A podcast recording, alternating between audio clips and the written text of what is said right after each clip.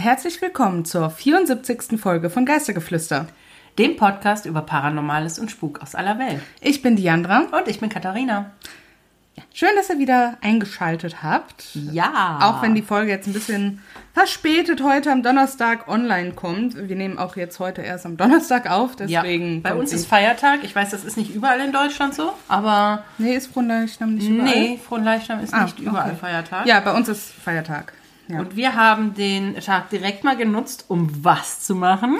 Ja, wie ihr vielleicht bei uns in der Story gesehen habt, wir haben uns äh, beide tätowieren lassen. Geistergeflüster geht jetzt unter unsere Haut. Ja, genau. ja, wir haben uns äh, ja ein jeder ein Geister-Tattoo stechen lassen. Ja. ähm, die halt natürlich zus- zusammenpassen. Ja. Ähm, mein Geist hält eine kleine Teekanne. Und meine eine Tasse. Genau. Und ihr könnt ja gerne mal auf Instagram vorbeischauen, wer die sehen möchte. Da werden wir natürlich ein Ähm, Foto posten. Natürlich werden wir da Bilder posten. Und ähm, ja, wir sind ganz stolz, dass wir die jetzt endlich haben. Ja, wir sind auch ganz happy. Ja, das war uns, war jetzt schon länger ein Plan Mhm. irgendwie, ne? Ja. Und jetzt hat es endlich mal geklappt. Wuhu! Yay. So, und Ja. jetzt zum Thema. Zum Thema. Ähm, wir sind heute in Deutschland unterwegs. Ja, Und ja, viel gibt es, glaube ich, auch gar nicht wirklich zu sagen sonst. Außer, Nee, ne? dass ich jetzt mal mit meiner Geschichte anfange. ja, dann fang mal an. Ein paar Kilometer von Seeshaupt am Starnberger See entfernt steht eine weiße, unscheinbare Kapelle, um die sich düstere Legenden ranken. Mitten im Lauterbacher Wald steht die Pollingsrieder Kapelle, die allerdings besser als Weilheimer Pestkapelle bekannt ist. Ursprünglich stand an der Stelle der heutigen Kapelle eine kleine Kirche, die in einer Urkunde von 1162 das erste Mal erwähnt wurde. Die Kirche dürfte aber viel älter sein, da Georgskirchen im Allgemeinen auf keltischen Kultstätten errichtet wurden. Vermutlich bestand die Kirche aus Holz. Ursprünglich befand sich dort ein landwirtschaftlicher Gutshof des Klosters Polling. Der Ort Polling liegt ein großes Stück entfernt im Süden von Weilheim. Die Klosterbauten gibt es heute noch, aber das Kloster wurde aufgegeben.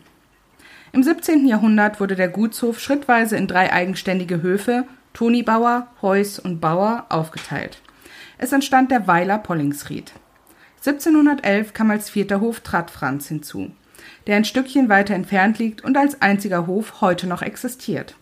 Er wurde ursprünglich als Wohnsitz für einen Wärter der umliegenden Fischweiler des Klosters Benediktbeuern errichtet. Eine Tatsache, die dazu führte, dass sich viele Schauergeschichten um den Ort Pollingsried ranken, ist das Verschwinden der Höfe, die einst auf diesem Gebiet standen. Das Gebiet um die alte Kapelle soll verflucht sein. Dies, so sagt man, sei auch der Grund, warum die Höfe aufgegeben wurden und sich die Menschen eine neue Heimat suchten. Der letzte Hof in Pollingsried wurde im Jahr 1864 abgebrochen. Einzig die kleine Kirche von Pollingsried blieb verschont, obwohl sie zu dieser Zeit in einem erbärmlichen Zustand gewesen sein muss. In seiner Vindelicie Sacrae aus dem Jahr 1756 zitiert Pfarrer Franz Sayer-Gaillet einen bereits älteren Visitationsbericht, in dem der Zustand der uralten Kirche von Pollingsried beklagt wird. So sei das Dach der Kirche undicht, der Zustand des Gebäudes ruinös und die Ausstattung schlecht. 1630 grassierte die Pest in der Gegend. Aus diesem Anlass schworen die Bürger jedes Jahr am Vorabend des sogenannten Sebastianstags, der am 20. Januar ist, in der Kirche eine Messe zu feiern. Der heilige Sebastian wird gegen die Pest, andere Seuchen sowie als Schutzpatron der Brunnen angerufen. Angeblich ist der schwarze Tod daraufhin in der Gegend nie mehr ausgebrochen. 1655 zerstörte ein Feuer die Kirche. Fünf Jahre später wurde sie wieder aufgebaut und es entstand die heutige bekannte Kapelle. Die Kapelle liegt auf einer Lichtung. Vor dem Eingang befinden sich ein Brunnen sowie ein Vorplatz, auf dem recht deutlich Strukturen in Gestalt konzentrischer Kreise im Gras- und Kiesboden zu erkennen sind. Es wurden einige Bänke und auch ein Tisch aufgestellt. Es gibt Gerüchte, dass dort okkulte Rituale praktiziert wurden oder werden. Leider ist die Weilheimer Pestkapelle abgesperrt. Durch die Fenster ist immerhin ein Blick ins Innere möglich. Es gibt eine Alarmanlage, wohl seit Ende der 1980er Jahre, und Videoüberwachung. Der Grund ist ein altbekannter. In der Vergangenheit kam es immer wieder zu erheblichem Vandalismus. Die Kapelle zieht Esoteriker, Satanisten, Einbrecher oder einfach nur Neugierige an. Es wurden Kirchenbänke angezündet, selbst die Glocken wurden einmal entwendet. Die Sicherung der Kapelle funktioniert. Heute hinterlassen Touristen aber immer noch ihren Müll. Eine der am häufigsten erzählten Geschichten über die Pollingsrieder Kapelle ist die von den fünf Brunnen, die in Form eines Pentagramms angeordnet sein sollen. Da bislang immer nur vier Brunnen gefunden wurden, hält sich hartnäckig die Geschichte, der fünfte Brunnen würde Teufelsbrunnen genannt und soll sich direkt unter der Kapelle befinden. Eine weitere Legende erzählt davon, dass während der Pest die an der Krankheit verstorbenen Menschen und sogar noch lebende Pestkranke in die Brunnen geworfen wurden. Als die Brunnen voll waren, sollen die Leichen vor der Kapelle vergraben worden sein. Das Stöhnen der in den Brunnen geworfenen, leidenden Menschen kann man auch heute noch nachts hören, wenn man sich in der Nähe aufhält. Zur Kapelle gibt es angeblich keine Wegweiser. Es wird erzählt, dass man sich leicht in dem verfluchten Wald verirren kann. Wege enden im Nichts und man soll nicht mehr aus dem Wald herausfinden. Zu allem Überfluss könne man auch eine erhängte Frau an einem Baum treffen. Wenn man Glück hat, trifft man auf einen schwarzen Hund. Dieser zeigt Verirrten den Weg aus dem Wald. Eine weitere sehr bekannte Geschichte ist die des ermordeten Mädchens im Brunnen.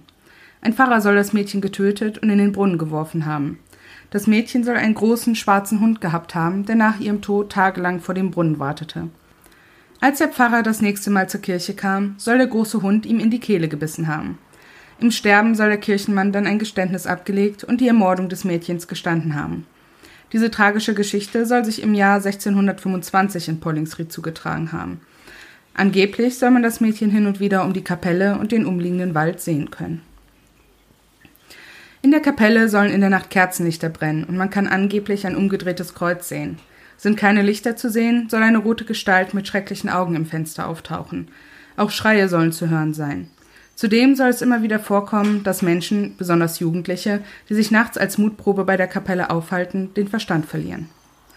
Solltet ihr also mal in der Gegend sein, könnt ihr euer Glück bei der Suche nach der Pestkapelle auf die Probe stellen und euch selber davon überzeugen, was an den Gerüchten und Legenden dran ist. Wow. Da geht's ja richtig düster zu. Ja, schon. Also, ähm, das ist ja, also Pestkapelle ist ja schon mal ein, Name. Ja, der verheißt ja jetzt erstmal nicht unbedingt eine positive Atmosphäre. Nee, nee, definitiv Ne? nicht. Ähm, aber so was da alles passiert sein soll. Ja, auch also- mit den Leuten, die da einfach in die Brunnen geschmissen wurden. Ja, also, ich muss jetzt aber auch leider dazu sagen, ich habe jetzt für meinen Aftertalk auch wirklich sehr viel, ja, was gegen diese Gerüchte spricht. ja. Ne, also ich werde jetzt dem Ganzen ein bisschen seinen mysteriösen, unheimlichen Schauer nehmen. Alle, die das nicht hören wollen, jetzt weiter. Genau, jetzt äh, den Aftertalk überspringen. aber fangen wir ja erstmal Ich will es auch nicht hören. dann hör nicht zu.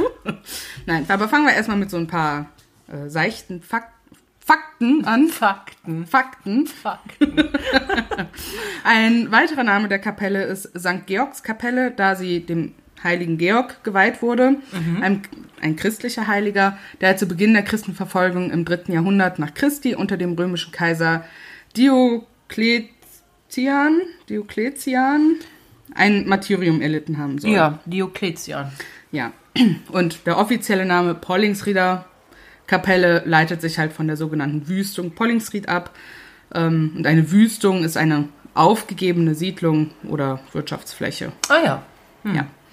Genau. Und ich habe ja auch den Begriff Weiler erwähnt, ähm, dass die Höfe einen Weiler gebildet haben. Und das Ja. ist quasi genau die Wortbedeutung, eine Ansiedlung von Gehöften. Ja. Nennt man einen Weiler. Ah ja. Ja. Die Kapelle steht unter Denkmalschutz. So, so viel zu den Deswegen Fakten. wird sie auch nicht abgerissen, Wahrscheinlich. Wenn sie da so mitten im Wald Ja. rumsteht. So, und ab jetzt beginne ich meine eigene Geschichte selber den, Auseinanderzunehmen. die Magic zu nehmen. Ähm, Traurig. ja, also die Höfe, habe ich ja erwähnt, sind ja alle nach und nach verschwunden. Ja. Und aber tatsächlich ist der wirkliche Grund halt ziemlich banal. Ne? Also das Ja. hat jetzt nichts damit zu tun, dass das Gelände verflucht war oder sowas. Ne? Ähm, Das war, ist, ja, als nach der Säkularisierung im Jahr 1803 die ehemals den Klöstern äh, gehörenden Wald- und Forstgebiete in den Besitz des Staates übergegangen sind, ja, kaufte der Staat halt viele dieser Weiler auf, Einod, ein, Einod, nee, Einödhöfe. Einödhöfe. Einödhöfe. Einöde. Ja. Ähm, ja, da sie halt in, in den Waldgebieten als störend empfunden wurden. Ne? Ähm, und die Menschen wurden dann halt umgesiedelt. Die Höfe wurden abgebaut, äh, um das Material aber noch zu, verwenden zu können, Ja. ne, um an anderer Stelle was anderes aufzubauen. Und ja, die Gebiete wurden dann halt neu aufgeforstet. Man sollte meinen, man könnte fröhlicher darüber sein, dass die Gründe nicht verflucht sind. Ja, ist jetzt halt auch nicht wirklich ein Aber- fröhlicher Grund. Naja, Ja, ich glaube, ich hätte den Fluch bevorzugt. ja. ähm, ja, dann haben wir ja die Brunnen, also die vier sichtbaren Brunnen. Ja, haben tatsächlich, ich weiß dann auch nicht, woher dieses Gerücht kommt mit dem Ja. Pentagramm. Ich habe ein Bild gesehen von jemandem, der das halt mal Ja. bildlich dargestellt hat, wo diese ähm, Brunnen sich in etwa befinden. Ja. Und selbst wenn ein fünfter Brunnen da wäre oder ein bisschen weiter oben oder so, wäre es jetzt halt kein Pentagramm. Ne? Also, nee, also die, Halt gar nicht. Nein, gar nicht. ne? Also, ähm, ja, die haben halt belegbar keine Form eines Pentagramms. Äh, die zwei stehen halt direkt in der Nähe der Kapelle. Einer ist etwas mehr im Wald drin und einer steht sogar auf dem Hof Trattfranz, also sehr relativ weit weg von der Kapelle. Ähm, ja, und der fünfte, den es angeblich geben soll, da weiß man nicht, wo der ist. So. Okay. Ähm, aber es gibt halt auch keine ähm, Hinweise darauf, dass wirklich ein Brunnen unter der Kapelle sein könnte. Also es wurde Ja, natürlich ja. entsprechend untersucht. Ähm, aber die Brunnen sind halt tatsächlich äh, tief genug, um darin zu ertrinken. Daher wurden die vergittert, Mhm. alle. Na, also die sind jetzt nicht mehr offen. Und auch die Brunnen selber wurden halt bereits mehrfach besucht, äh, besucht, untersucht, ja und besucht natürlich, somit, und aber auch betaucht. Und es wurde aber nichts Ungewöhnliches in den Brunnen gefunden. ne? Keine also, Skelette, keine. na, also keine Knochen. menschlichen Überreste in irgendeiner Form. Ähm, und das Ungewöhnlichste an ihnen ist wohl, dass die halt immer noch Wasser führen, obwohl sie auf einem Hügel liegen und dadurch theoretisch nach wie vor betriebsbereit sind. Also doch Magic. Ja. Ein bisschen. Ja, das ist ein bisschen ernüchternd. Ja, und ja. Und auch das halt mit diesem Pestfriedhof, also wie gesagt, in dem Brunnen wurde nichts gefunden. Und auch äh, im Vorhof von dieser Kapelle, wo die dann ja angeblich begraben worden sind, Ja. nachdem die Brunnen alle voll waren. Ja, auch da wurden keinerlei menschliche Überreste gefunden. Ja, ich meine, man muss ja jetzt auch mal logisch denken. Ähm, selbst die Menschen früher, wo die Pest eben umging, wussten ja, dass verdreckte, also dass es vielleicht nicht die beste Idee ist, eine Leiche In Wasser zu in schmeißen. ein stehendes ja, Gewässer zu schmeißen. Also brauchten das Wasser ja zum Überleben. Genau, deswegen war es eigentlich dürfte es klar sein, dass die Leute da nicht hingehen und die einzigen Brunnen in der Gegend, die wahrscheinlich für die Bauernhöfe Höfe irgendwas ja. taugten, Eben. da irgendwelche Toten, die auch noch die Pest hatten, Ja. reingeworfen haben. Also das klingt halt wirklich weit hergeholt, ne? ja. Aber auch unheimlich. Ja, ja, trotzdem unheimlich. Ne? Ähm, ja, die Wegweiser, ähm, die es angeblich nicht geben soll, also das lässt sich auch widerlegen. Es gibt Hinweisschilder und Wegweiser, die sind aber tatsächlich sehr rar gesät. Ne? Also vielleicht kommt das daher, weil die bisher dann übersehen wurden oder sowas. Ne? Zugewachsen. Ne, genau, sowas. Ähm, aber was auch noch sehr eindeutig dagegen spricht, so, ne, also es gibt halt sogar äh, in der Nähe von dem Hof Trattfranz ähm, ja einen extra Parkplatz für diese Kapelle mit der Aufschrift Parkplatz Pollingsrieder Kapelle. Ne, also Also ja, also es ist halt schon ja ganz so versteckt, dann ist es ja, also nicht so belegbar, jetzt zu sagen, äh, die, die, niemand will, dass man da hinkommt, weil so gefährlich oder sowas. Ne? Aber hier haben wir euch einen Parkplatz gemacht. Ja, aber es ist wahrscheinlich halt schon im Sinne der Anwohner, dass da jetzt nicht so viele, Ja, so ein natürlich. Massentourismus entsteht oder sowas. Ne? Deswegen vielleicht dann auch die Schilder im Wald ein bisschen rar gesät sind. Ne? Aber ja, es gab jetzt auch keine Berichte von Leuten, die wirklich in den Wald gingen und nie wiederkamen. So. Blair Witch. Ja, eben, wir sind nicht bei Blair Witch. Eben, wir sind in Deutschland. Hier gibt es keine Blair Witch. Genau. Ja, und dann kommen wir noch zu dem Mord an dem Mädchen. Ja. Ähm, ja, diese Geschichte ist nicht nachzuweisen tatsächlich. Ähm, also es gibt darüber jetzt nirgendwo was, was niedergeschrieben wäre oder so. Ja. Aber ähm, es gab tatsächlich einen tragischen Vorfall, nicht unbedingt da in der Kapelle, aber ähm, da in der Gegend, bei dem die 13-jährige Elisabeth Bromberger in Pollingsried zu Tode kam. Okay. Und das war im Jahr 1701. Das junge Mädchen war von der Obertenne des Hofes gestürzt und an den Folgen gestorben. Oh. Ja, aber das war jetzt so das einzige sehr tragische so. Hm. Aber vielleicht hat sich das jemand ein bisschen umgedichtet. Hm, klingt so ein bisschen danach. Ja, aber Auch kein schwarzer Hund. aber Also, also zu dem schwarzen Hund war zumindest jetzt nichts Gegenteiliges tja. genannt. Ich meine, es klang ja so, als würde der schwarze Hund von dem Mädchen, der da umgeht, von dem Mädchen Wahrscheinlich, sein. Wenn ja. der Hund Liegt dem nahe. Angeblich dann Ja. in die Kehle gebissen hatte. Liegt und nahe, so, ne? ja. Aber, ähm, ja, naja. Ja, Aber trotzdem eine interessante Geschichte. ja, finde ich auch. Ja, definitiv. So, ich würde sagen, oder hast du noch was? Nee, das war's. Dann, das war's ähm, schon. Das war's schon. so, der Zauber ist verflogen. Genau. Gehen wir zur nächsten Geschichte über. Dann lese ich mal meine vor. Sehr gerne. Unsere heutige Geschichte führt uns nach Trechtingshausen am Rhein. Hier, hoch oben auf einem mit viel Grün bewachsenen Felsvorsprung, thront die immer noch sehr gut erhaltene Burg Reichenstein fast direkt über dem Rhein. Von der Burganlage aus hat man einen wundervollen Blick auf den Fluss, der an dieser Stelle die Grenze zwischen Rheinland-Pfalz und Hessen markiert, wobei Burg Reichenstein zur rheinland-pfälzischen Seite gehört. Die Lage der Burg ist insofern besonders, da sie nicht wie die meisten anderen Burgen im Mittelrheintal auf einem Bergrücken errichtet worden ist, sondern auf besagtem Felsvorsprung. Man geht davon aus, dass die Burg 1100 bis 1200 als Lehensburg durch Vögte des Klosters Cornelimünster bei Aachen errichtet worden ist.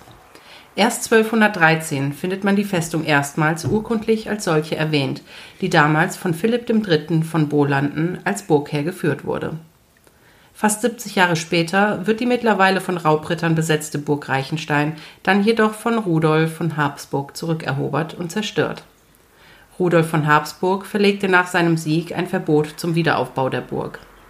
Sechs Jahrzehnte bis 1344 wurde die zerstörte Festung nun sich selbst überlassen und verfiel langsam vor sich hin, bis die rheinischen Pfalzgrafen die Burg an das Kurfürstentum Kurmainz übergab, die sich nun an den Wiederaufbau der Burg machten. Neben einer Hauptburg, einem Innenhof sowie einem Wohnturm wurde ebenfalls eine Vorburg errichtet und eine doppelte Ringmauer gezogen. Der Glanz der neu erbauten Festung sollte nun rund 150 Jahre halten. Bis zum Pfälzischen Erbfolgekrieg 1500, bei dem die gesamte Anlage wieder zerstört und danach erneut ihrem Verfall überlassen wurde. Erst 1834 wurde die Ruine erneut hergerichtet und saniert, sodass Burg Reichenstein nun gänzlich zur Wohnburg umgebaut worden war. Jedoch folgten zwei Besitzerwechsel in Folge. Der letzte Burgherr, der diese prächtigen Mauern bewohnte, war der sehr vermögende industrielle Baron Dr. Nikolaus Kirsch Puricelli, der die gesamte Burg zwischen 1899 und 1902 erneut einem Umbau unterzog. Diesmal in eine neugotische Wohnburg im englischen Stil. Die Familie Kirsch-Puricelli lebte bis 1936 auf der Burg. Auch heute noch ist die Burg im Familienbesitz eines Urenkels der Kirsch-Purellis.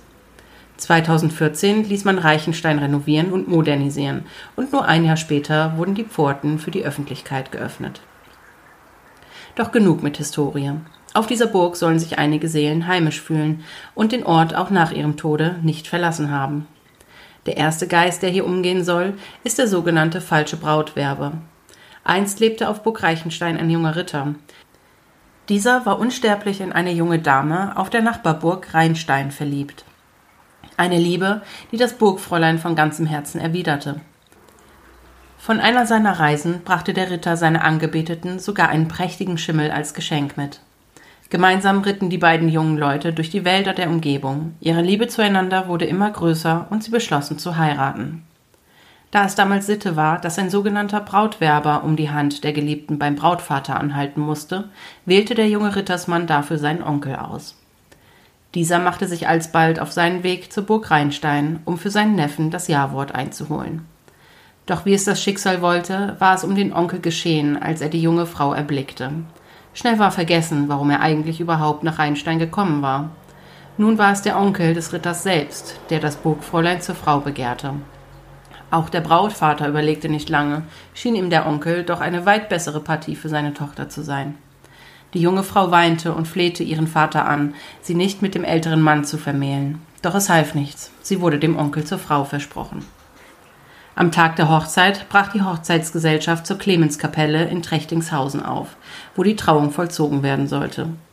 Wieder schlug das Schicksal zu. Unterwegs wurde das Pferd des Onkels und nun Bräutigams von einer Hornisse gestochen. Das sich wild aufbäumende Pferd brachte den ganzen Hochzeitszug durcheinander und ein riesiges Chaos entstand. Dies war eine Gelegenheit, die sich die junge Braut nicht entgehen lassen konnte. Schnell machte sie sich davon in Richtung der Burg Reichenstein zu ihrer wahren Liebe ein Weg, den der Schimmel nur allzu gut kannte. Noch ehe Brautvater und Bräutigam die flüchtende Braut einholen konnten, erreichten Pferd und Reiterin in allerletzter Sekunde die Burg. Kaum war das mächtige Tor hinter den beiden geschlossen, standen auch schon die wütenden Verfolger vor dem verschlossenen Burgtor. Beim Versuch, die wehrhaften Mauern der Burg Reichenstein zu erklimmen, stürzte der hinterhältige Onkel so unglücklich, dass er bald darauf verstarb. Der Brautvater sah dies als ein Zeichen, dass er seiner Tochter Unrecht getan hatte, und voller Reue gab er sein Einverständnis zur Hochzeit zwischen dem Ritter zu Reichenstein und der jungen Frau.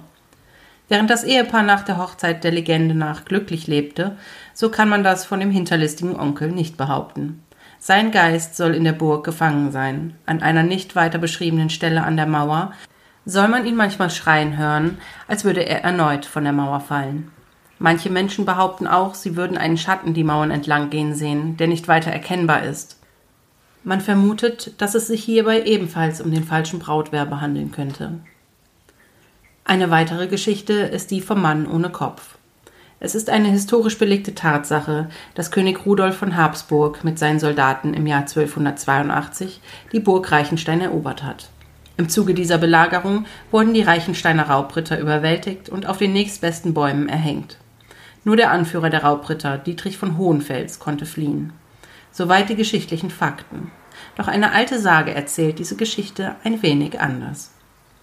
Dietrich von Hohenfels, der letzte noch lebende Raubritter auf der Burg Reichenstein, flieht nicht. Vielmehr fleht er König Rudolf an, seine neun Söhne zu verschonen und am Leben zu lassen. Rudolf lehnt diese Bitte ab und schlägt stattdessen vor, ein Gottesurteil darüber entscheiden zu lassen. Als Richtstätte diente jene Stelle, an der heute die Clemenskapelle steht.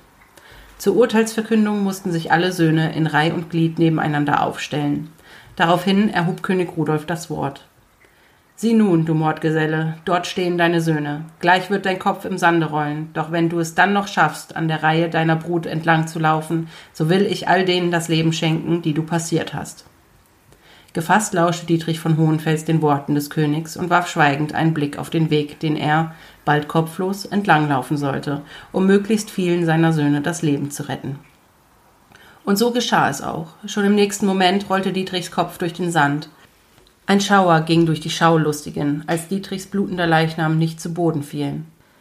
Er wankte nur kurz, und dann begann der kopflose Körper, die Reihe seiner Söhne unsicheren Schrittes entlang zu gehen zum Unglauben aller Anwesenden. Erst als er am letzten seiner neun Söhne vorüberwankte, stürzte der kopflose Körper des einst gefürchtetsten Raubritters des Mittelrheintals auf den Boden. Dabei soll sich eine hohe Blutfontäne, die aus dem Halsstumpf hervorschoss, auf die Umstehenden ergossen haben. Rudolf von Habsburg soll blass und am ganzen Leibe zitternd die neun Söhne verschont und sich so schnell er konnte entfernt haben. Heute behaupten manche Leute, sie hätten einen schemenhaften mannshohen Körper um die Kapellen wandeln sehen. Der Körper soll aussehen, als fehle ihm ein Kopf. Man soll ihn angeblich immer nur ein paar Schritte sehen, bis er dann im Nichts verschwindet. Im Zuge der Rheinromantik des 19. Jahrhunderts besuchte auch der französische Schriftsteller Victor Hugo die Burg Reichenstein, die bei seinem Besuch noch eine Ruine war. Dabei hielt Hugo seine Entdeckung schriftlich fest. Die von Hugo beschriebene Grabplatte wurde tatsächlich nie gefunden. Vielleicht hat sie ein Trechtingshausener Winzer zerschlagen, um die Bruchstücke anderweitig zu verwenden. Oder die Platte ist im Zuge der Wiederaufbauarbeiten der Burg Reichenstein zerstört oder übermauert worden. Denn an welcher Stelle genau Victor Hugo die Grabplatte gefunden hatte, weiß niemand. Auch ob die Burg Reichenstein neben diesem Mysterium vielleicht noch weitere Geheimnisse birgt, weiß bis zum heutigen Tag niemand zu berichten. Dir auch vielen Dank. Gerne. Es war ja auch sehr spannend. Ja, da ist viel los. Ja, da Es- war auch viel los. Es gibt auch nicht nur eine Burg Reichenstein, habe ich festgestellt. Nicht? Oh, Es gibt mehrere. okay. Hast, oh, du konntest die richtige finden. Ja, ich, ich konnte wir die jetzt- richtige finden. Ne? Also, äh, ich meine, Trechtingshausen ist ja nun sehr Überschaubar.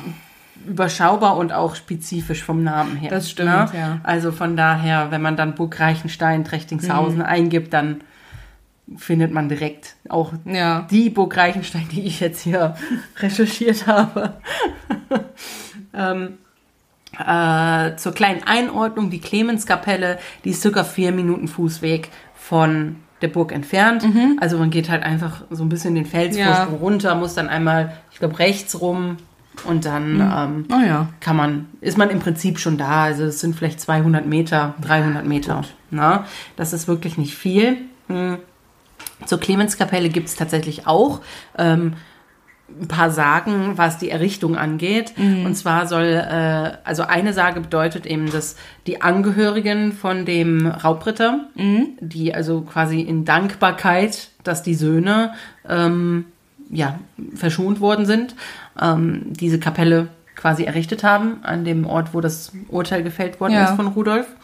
Ähm, es gibt aber auch eine äh, Geschichte, die hierbei einen niederländischen Flößer, also ein, ein Händler, der zu Floß unterwegs war, ähm, äh, beschreibt, der in einen Gewittersturm geraten ist und ähm, sich quasi ohne das Floß in Sicherheit bringen musste, weil er einfach Gefahr lief, sonst mit dem Floß unterzugehen. Und als er dann an Land war, betete er zu Gott und flehte, dass bitte sein Floß bloß nicht zerschellt an irgendwelchen Felsen, weil all sein Hab und Gut und sein Geld, alles war auf diesem Floß. Na?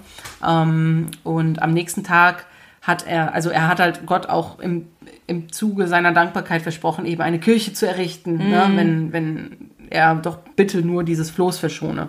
Und äh, tatsächlich am nächsten Tag hat er sein Floß auf einer Sandbank unversehrt mit allem, mit all seinem Kram eben gefunden und ja. hat dann eben an dieser Stelle, an dieser Sandbank am Rhein diese Kapelle errichtet, die Clemenskapelle. Ähm, ob das nun wahr ist oder nicht, das weiß man natürlich nicht. Ja. Aber bei Legenden muss man natürlich immer so, vielleicht gibt es einen wahren Kern. Eben. Ich finde äh, tatsächlich die, die Erklärung mit den Angehörigen, vielleicht sogar die Söhne selbst, die zum Dank irgendwie geläutert Mhm. worden sind und dann eben die Kapelle gebaut haben, eigentlich ganz sinnig Ja. muss ich sagen.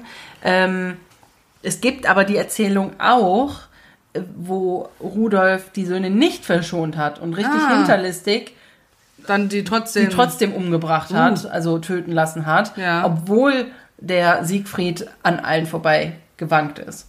Also ähm, mir hat jetzt die Erzählung, dass er die verschont hat, besser gefallen, weil es passt Ja. für mich einfach auch in ein, also es passt für mich auch einfach in eine königliche Art, eben zu seinem Wort zu stehen, anstatt Mhm. nicht so wie Joffrey aus Game of Thrones einfach sein Ding durchzuziehen, ob das nun tyrannisch und grausam ist oder nicht.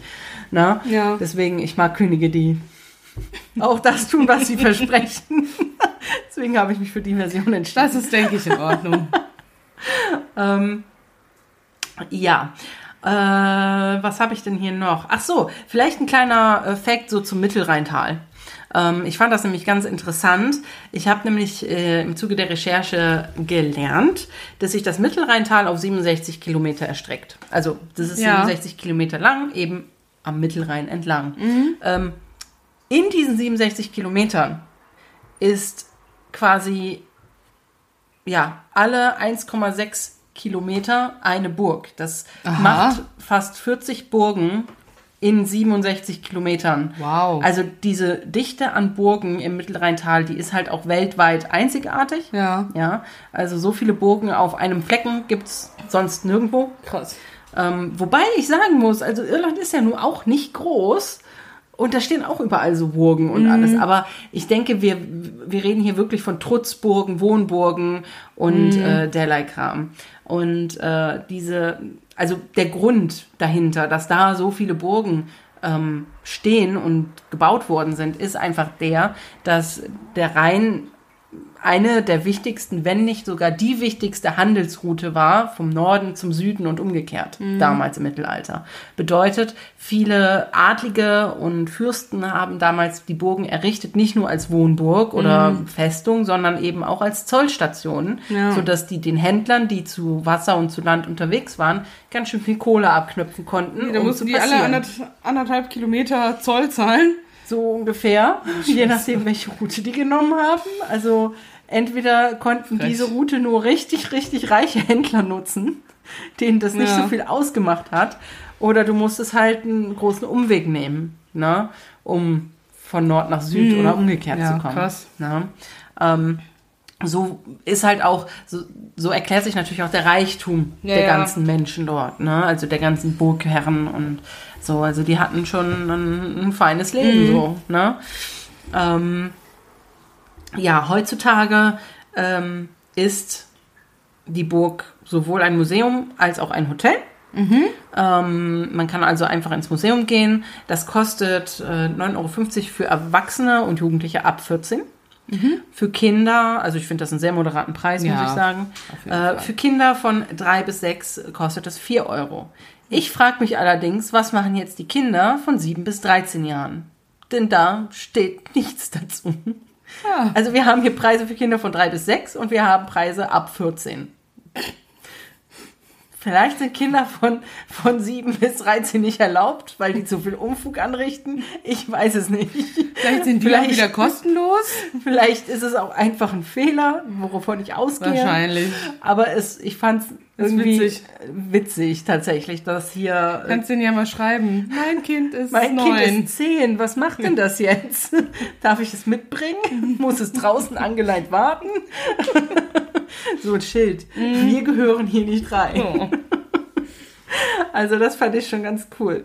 Ähm, ja, und das Burghotel, also als Burghotel, ich habe mir mal die Zimmer angeguckt, sehen schon sehr geschmackvoll eingerichtet aus und ähm, halt auch sehr unterschiedlich. Also ähm, klar, in so einer Burg ist es eben nicht mal eben so, du kannst jedes Zimmer gleich machen. Das hatten Ja, wir ja klar. auch schon letztens in Wales, ne, wo ich mein Hotel da hatte, Ja. also mein Burghotel. Und ich hab's irgendwie momentan mit den Hotels wieder und Ja. Burgen und so, ne? Ähm, auf jeden Fall haben wir hier auch sehr unterschiedliche Räume, wobei ähm, das günstigste Zimmer hier n- ja, einen guten Preis von äh, ab 185 Euro Oh für ja. zwei Leute. Und ähm, die Suite, die die haben, die kriegt man dann ab 285 Euro. Oh ja. Ähm, auch für zwei. Hm. Ne? Ähm, ja, die machen auch, Entschuldigung, machen auch Events.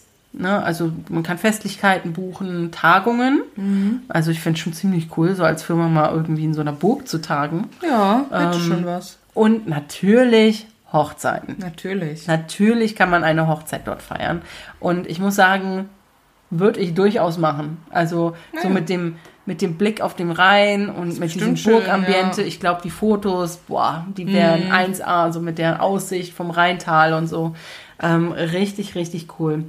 Also äh, ja, Burg Reichenstein ist ja nun auch nicht so weit weg. Da kann man vielleicht tatsächlich sogar mal hinfahren. Ja, ja, ne, eben, ne? für, einen- Ist für einen Kurztrip oder so. Erreichbar. Ich meine, das Mittelrheintal, ja auch die Mosel, ähm, da sind so viele Burgen. Also Mhm. ich glaube, wenn man sich dann mal ein Wochenende ähm, einfach ein langes Wochenende nimmt und Ja. vielleicht mal auf so eine Burgtour gehen will, so wo Ja. man die Burgen alle anguckt, äh, ja, das kann man ja easy machen. Ja, auf jeden Ne? Fall. Und äh, ja, auf jeden Fall so viel zu meiner Burg. Ja, vielen lieben Dank. War, war sehr spannend. Dankeschön. Ja, würde ich hoffe, ihr habt es auch genossen. Bestimmt. Und wenn nicht, dann nicht. Wenn nicht, dann nicht, dann tut es mir leid, aber ihr habt ja auch sicherlich abschalten können dann. Genau. Aber dann gehen wir jetzt mal zur nächsten Kategorie. über. Genau. Wen es interessiert, der kann jetzt weiterhören.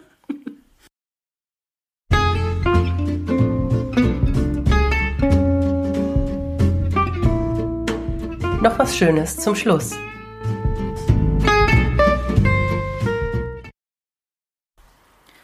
Dann fange ich heute mit meiner Empfehlung an. Und zwar möchte ich euch was auf Netflix empfehlen.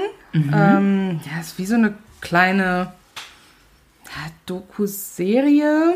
Okay. Ähm, ich glaube, das waren jetzt wirklich nur drei oder vier Folgen, also überschaubar. Äh, und die heißt Mer People. Also, Oh, das wurde mir angezeigt. ja, also Mermaids, Mermans. ich hab's auf meiner Watchlist. Ja, und da geht's halt quasi um ja, Darsteller, die vor allem natürlich in den USA, aber auch in anderen Ländern ähm, oder aus anderen Ländern, ja, als Meerjungfrauen, Meerjungmänner auftreten. mehr- mehr Männer. Mehr Männer äh, auftreten ähm, und ja, so ein bisschen halt über das Business, wie hart das teilweise ist, wie teuer das, ist. Das, das Ähm, glaube ich gern. Ich habe das auf jeden Fall auf meiner Watchlist, weil ich das super interessant finde. Ja, also ich habe es jetzt an zwei Tagen, glaube ich, geguckt. Also wirklich Mhm. spannend. Also auch die Kostüme, die die sich teilweise wirklich selber machen, unglaublich schön und ja, ist einfach so ein Krass. bisschen seichte Unterhaltung. Und ich glaube, Ja. die letzte Folge war dann ja so ein ja wie so eine Misswahl äh, Ah. quasi nur für äh, mehr Leute Oh. ähm, aus halt, äh, die halt teilnehmen, vor allem halt jeweils die Queen oder King oder was auch nicht of the Ocean, aus welchem Bundesstaat auch immer du dann gerade kommst. Ja. Ne? Ähm, und da dann wäre halt King, Queen of the Ocean, also auf dem, auf das komplette, sag ich Voll mal, irgendwie cool. ist. Ne? Ähm, ja, fand ich sehr interessant, schön anzusehen. Ähm, Ich sehe Ja. auf TikTok voll oft so, Ja. da werden mir diese mehr Leute angezeigt, die das eben machen und ich sehe voll Mhm. Ja. oft die, die dann eben wirklich so da als solches arbeiten in irgendwelchen Aquarien für Mhm. Ja, Kinder. das, das ist halt ne? quasi dann auch so Und- das, äh, wo die, so das, ja, Beste, ne, äh, wo du hin kannst, ne, wenn du so einen festen Job in so einem Aquarium. Ja. hast, ne, und feste Shows Ja. machst oder so, ne, weil viele machen das dann halt auch wirklich nur so auf Kindergeburtstagen oder Ja. sowas, ne, äh, neben dem normalen Job halt. Aber diese, ne? diese mehr, diese, diese Schwänze, die kosten ein Heidengeld. ja, also, Also das habe ich auch schon gesehen. Von 2000 Dollar bis 10.000 Ja. und drüber, ne? Ja. ja. ja. Ich habe mal einen gesehen, der hat, also die, die produzieren die, Mhm. die fertigen die und äh, die haben äh, bei TikTok die teuersten Meerschwänze. Flossen, Flossen, sagst doch Flossen. So, also. Ich habe das Wort einfach nicht gefunden. Also die teuersten Flossen, die die jemals verkauft haben, Ja. gezeigt. So. Und die waren alle im zweistelligen Bereich. Wahnsinn. Ja. Also im, im, nein, Ja, im fünfstelligen Bereich. Also zweistellig im Sinne von vor den drei Nullen. ja, ja. Ähm, ich habe es heute nicht Wahnsinn. mit meinen Worten, das haben wir schon beim Tattoo Ja. gemerkt. ja, aber das äh, ja, möchte ich euch gerne empfehlen. Ich frage mich, wie die Menschen auf Toilette gehen. Was machen Vorher die? Ja, und dann musst du irgendwann zwischendurch musst mal. du halt dann, einhalten. Oh Gott, nee, das ist ja schon nicht. Für mein Bläschen ist das gar nicht. So, ich könnte das, ich könnte das nicht, nein. Okay, meine Empfehlung ist ein YouTube-Channel heute, also von ZDF im Prinzip, und zwar Terra X. Ah ja. Also den kennt bestimmt quasi jeder, aber ich finde den halt, ich gucke das ja auch nicht jeden Tag, aber wenn ich mal so eine Doku suche Mhm. oder so, dann bin, ist so Terra X mein Go-To, wo ich erstmal gucke, ob die das haben, ob die Ja. schon mal was darüber gemacht haben, weil die haben halt auch oft so knackige Dokus, ne? Die gehen dann jetzt nicht direkt eine ganze Stunde, Mhm. sondern vielleicht auch mal nur 20 Minuten oder 15 ähm, und haben aber dann vielleicht teilweise auch ausführlichere Dokumentationen über das Thema und die dann eben eine Stunde gehen. Mhm. Ja. Und ich finde es halt einfach, das ist schön erklärt, das ist qualitativ gut gemacht. Und ähm, daher möchte ich einfach hier heute ein bisschen Education vermitteln. Mhm. Und schaut euch doch einfach mal ein paar Terra X-Dokus an. Ja. Dankeschön für die Bitteschön. Empfehlung. Möchtest du direkt eine Frage hinterher schmeißen? Ja, das möchte ich. Und zwar, was war denn cool, als du jung warst, was es heute nicht mehr ist? bald. Also sprich, als wir jung waren. So. Aber, ne? Also das Problem ist ja, vieles kommt jetzt leider gerade wieder. Ne? Stimmt. also das ist jetzt irgendwie eine Fangfrage. Ja. also, ähm, also Das ich, ist echt, das ist echt Also ich, crazy. glaub, ich glaube, was, da bin ich mir aber nicht sicher, was noch nicht, hoffe ich, zurück ist. Ähm, also als Mainstream-Trend, ich glaube, Baggy Pants sind, glaube ich, noch Aber nicht ich glaube, zurück. der Trend geht dahin, wenn ich so manche, ja, manche Leute sehe, die mit ziemlich weiten Hosen Ja. auf der Mitte ihres Popos rumlaufen, kann es nicht mehr lange dauern, Ja. bis die dann unterm Popo anfangen. ja, aber halt auch so dieses, äh, dass man es auch bewusst drauf anlegt, dass man den String sieht. Oh oder, Gott, bitte ne? nicht. Ja, Äh, bitte lass das nicht wiederkommen. Bitte Also nein. das ja, war damals irgendwie cool, warum auch immer. Mhm. Ähm, aber heute hoffentlich nie wieder. das war schrecklich. Also das habe ich zumindest jetzt noch nicht Die Krönung war gesehen. das Arschgeweih darüber. Ja, Das war, also wenn du, wenn du eine gute Figur hattest, dann hast du deine Hüftjeans angezogen, hast deinen String rausgucken lassen und noch ein Arschgeweih Ja. gehabt. Dann warst du Queen of Everything. ja, definitiv, ja. Was würdest du denn sagen? Walkmans und CD, also C Portable CD-Player. Ja, ja. Also ich glaube nicht, dass die jetzt noch cool sind. Oder Nee. die haben ein Vintage-Reboot so. Ne? Das könnte natürlich noch passieren, ne? also das, ich, ich glaube, das dauert aber noch ein bisschen. Alles. Heutzutage ja. passiert Ich meine. Vinyl ist ja jetzt auch wieder schwer im Kommen, ne? Also ähm, Schallplatten. Ja, Ne? stimmt. Also vielleicht dauert es mit den Walkmans und Leute, Discmans noch aber ein bisschen. das ist, das ist echt unpraktisch. Ja, Also wirklich. lasst es euch gesagt, es ist einfach unpraktisch, weil man Selbst- ständig selbst- Ärger damit hat. Selbst wenn die diesen Anti-Schock Anti-Shake oder so. Ja, ja. also dass das angeblich nicht wackeln soll mit der CD. Ja, Funktioniert nicht. Humbug. es gibt trotzdem lauter Wackler. Und dann bleibt die CD stecken, also Haken oder wie so eine Schallplatte immer Genau. wieder an einer Stelle. Nee, nee, das war nicht. Also es war super cool, so ein Ding zu haben, als wir jung waren. Ja. Aber Damit dann im Bus und im Ja. Wenn man dann an diesen Player. Oder man musste den in einer ganz komischen Position halten, noch das Kabel festhalten, damit Wegen dem sich das Wackelkontakt? Nicht, wegen dem Wackelkontakt, damit sich das nicht dreht. Und dann hat man dann zu zweit an diesem, an diesen Nupsis da gehört. Und weil schön. das ja noch ein Kabel war, musste man ganz nah zusammensitzen, damit man auch jeder ein sein Nupsi in sein Ohr packen Ja, kann. Schön. Das war Das war Ja. der Shit. Ja. ja. Und am besten noch auf der hinteren Busbank. Natürlich. Weil die war cool. Richtig. Ja. Ja. Ich weiß nicht, ob die heute noch cool ist. Ich glaube schon. ich Meinst glaube, du? das ist so ist immer noch, ist so ein All-Time-Classic. Ja, Ja. Evergreen.